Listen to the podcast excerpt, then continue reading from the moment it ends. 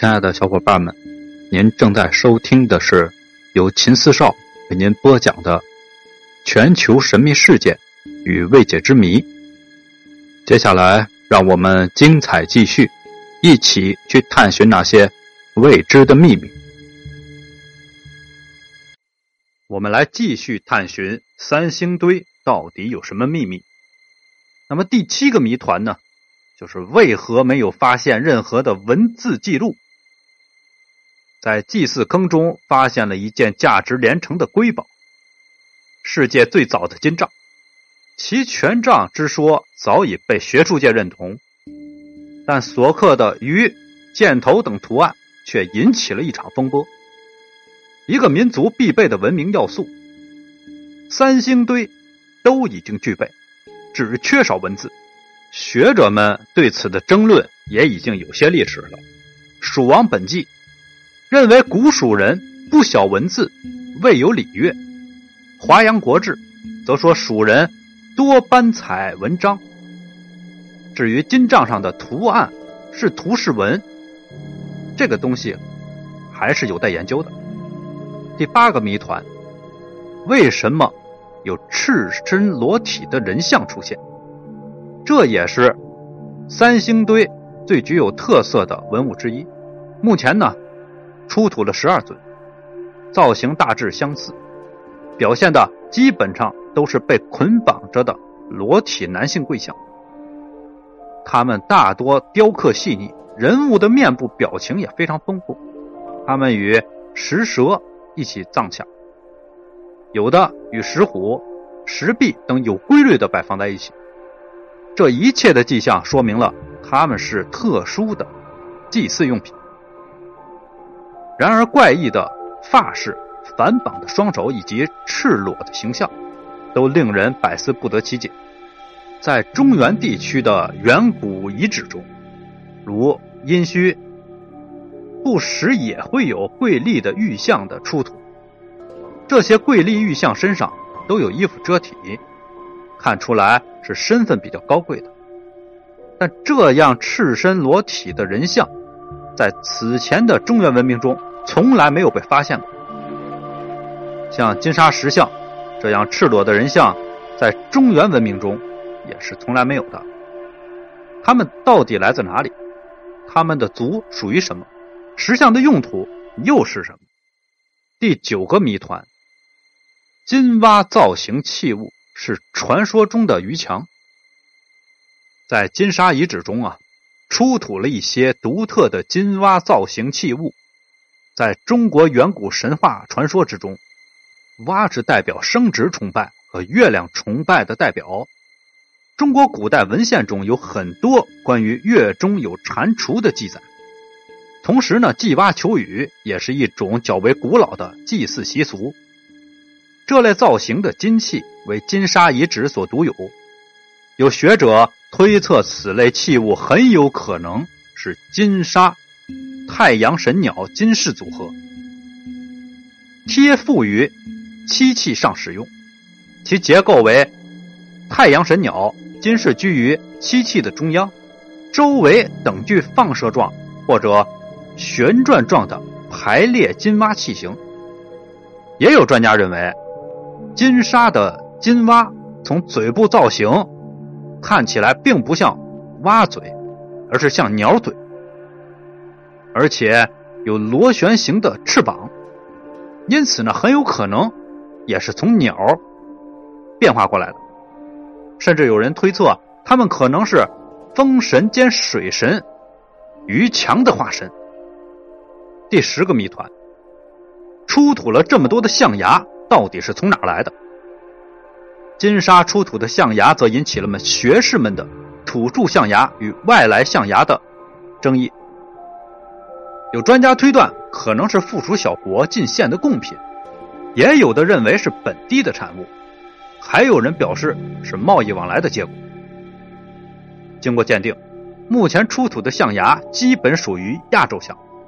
但现在的亚洲象主要分布在印度和孟加拉国地区，属地向来交通不便，从外地输入过来的可能性非常小。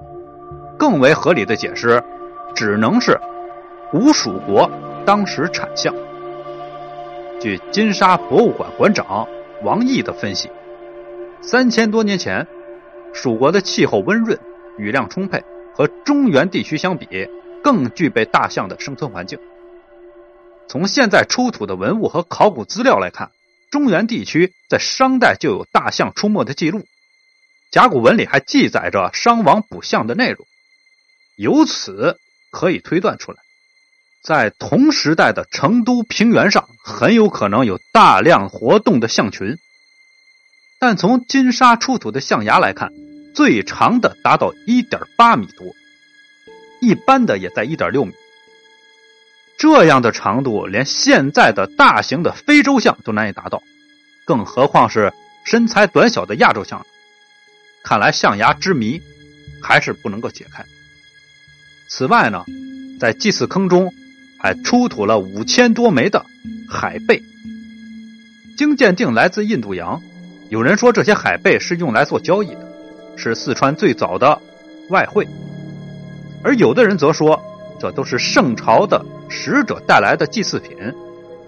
不与秦塞通人烟的古蜀国，居然与万里之遥的印度有经济往来，而且如此的频繁。非常的不可思议。第十一个谜团：那么多的精美玉器和铜器，到底是怎么造出来的？三星堆出土了众多的精美玉器和铜器，如此精湛的技术，以现在的水平看，也不是一朝一夕能够完成的。